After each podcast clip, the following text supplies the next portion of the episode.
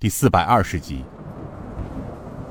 外面的雨渐渐小了下来，天王四星在屋内燃起了两个火堆，众人围了上去，在烤火。突然，一声惨叫划破了寂静的山谷，众人闻声惊奇的向屋外看去。尹建平凝神定气，听了一会儿，道：“是宛城方向传来的声音，距这里不远。”一匹马，不，后面还有七匹快马，朝这个方向来了。说话时，这声音已近，马蹄声划破山谷，正朝客栈而来。渐渐听到一个女声道：“当家的，你带侄儿逃吧，我挡住他们。”不行，夫人，你没听到吗？二弟死了，连二弟都拦不住那畜生，你一个妇道人家又能怎么样呢？那女的道。当家的，能逃一个算一个，留得青山在，不怕没柴烧。你带着侄儿逃吧，养好伤再回来为我和二弟报仇。走啊！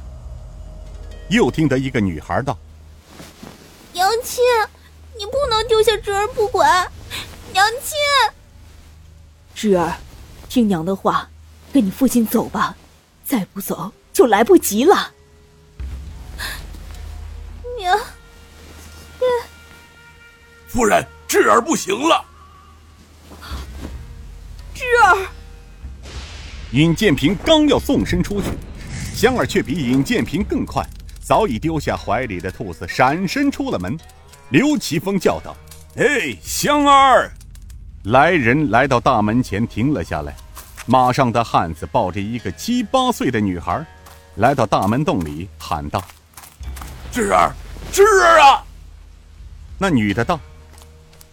当家的，侄儿快不行了，你快放下他，快逃吧，养好伤再回来报仇啊！那汉子道：“不行，我一个大男人怎能丢下你和女儿不管呢？独自一人逃命，我还是人吗？大不了和他们拼了！哎，夫人，咱们有救了，这院里有马。不行，当家的，咱们不能进去，这些马好像是路过的客商在此避雨的。”咱们可不能连累了他们，我们还是走吧。这一路之上，咱们连累的人太多了。大婶，进去吧，你们不会连累我们的。快抱这位小妹妹进去吧，也许她还有救。那汉子转身一看，只见一个十三四岁的小姑娘站在身后，他愣住了。那女的一看香儿的穿着打扮，便知道香儿是一个大户人家的千金小姐，于是便急忙道。哦，这位小姐，赶快进去躲起来，后面有七个恶奴追来，让他们看见你，那可要遭殃了。快逃吧，你不要管我们。不用逃了，进去吧，先救救小妹妹再说。尹建平此时也来到了身后，那汉子抬头看，愣了愣，对尹建平和香儿说道：“这位公子、小姐，你们俩的好心，我们夫妻俩感激不尽。”你们还是听我夫人的话，不要管我们的闲事了，否则会连累到你们的。快回去躲起来，后面的那些畜生就要到了，快走啊！马蹄声近了，那汉子看着尹建平和香儿不走，于是无奈的说道：“夫人，咱们走不了了，说不好还连累了这位少公子和小姐。你抱着智儿进院子，公子、小姐，你们两位快进去找个地方躲起来吧。就算我求求你们了。”被这伙恶奴看见，你们会和我们一起遭殃的。我在门口挡住他们。尹建平没想到，眼前的这个中年汉子倒也有些骨气，而且还是一位顶天立地的男子汉，好心肠的侠义之人。他静静地看着眼前的中年汉子，他将怀中的女儿递给了他的母亲。夫人，我刘正南对不住你们母女俩，一个男人。不能保护自己的夫人和儿女，算什么男人？可是眼下，咱们已经无路可逃了，只能和他们拼了。夫人，我刘正南不怪别的，只怪自己学艺不精，连累了夫人和女儿。今生欠你们母女的，咱来世再还。你先带女儿进院子吧。那女人道：“夫君，你说什么呢？”为了这个家，你尽力了，我知而不怪你。若是要怪，就怪这个世道，怪那仗势欺人的蔡知州父子。你先挡着，我找个干净的地方安置好女儿，我回来与你并肩杀贼。咱们就是死，也要一起。刘正南点了点头。好，夫人，你说的对，安置好女儿，咱们并肩杀贼。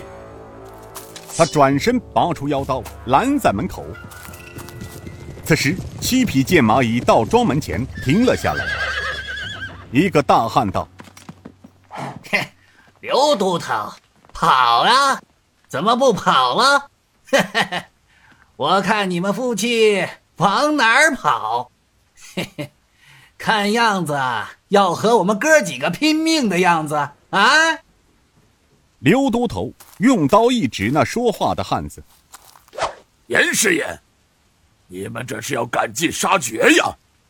这一路上追来，你们穷凶极恶，不但杀死了我的两名兄弟，连送马的好心人你们也不放过，你们还是人吗？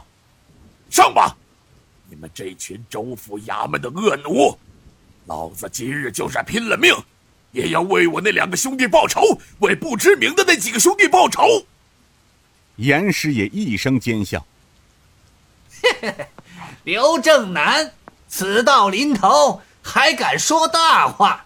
你中了我兄弟毒三郎的毒镖，能撑到现在不死，已经是天意了，还敢扬言为兄弟们报仇？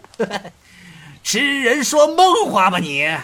快快弃刀投降吧，跟咱们兄弟回去，说不定咱们蔡大人大发慈悲，会放过他们母女俩一条生路。你住口！你这个天杀的，老娘就是死也不会跟着你们这帮恶狗回去。哼，刘三娘，你想死，那还不容易吗？不过在你死前，先为爷们儿办件事情，你还是乖乖的在这张纸上按个手印儿，说不定爷们儿会赏你们个全尸。刘三娘恨声道：“你做梦吧你！那是刘家祖辈留下的产业，老娘就是死，也绝对不会在上面签字画押的。”严师爷狞笑道：“嘿嘿嘿嘿，刘三娘，你以为你不签字儿，你家的祖业还能保得住？只要你们一死，刘家从此绝了后。”那刘家的产业从此就变成姓蔡的了。刘正南恨声道：“严正松，你帮着蔡府如此作恶，你有什么好处？你还是积点德吧。我刘氏夫妇今日即便是死了，变成鬼，也会找上你们这些恶奴。”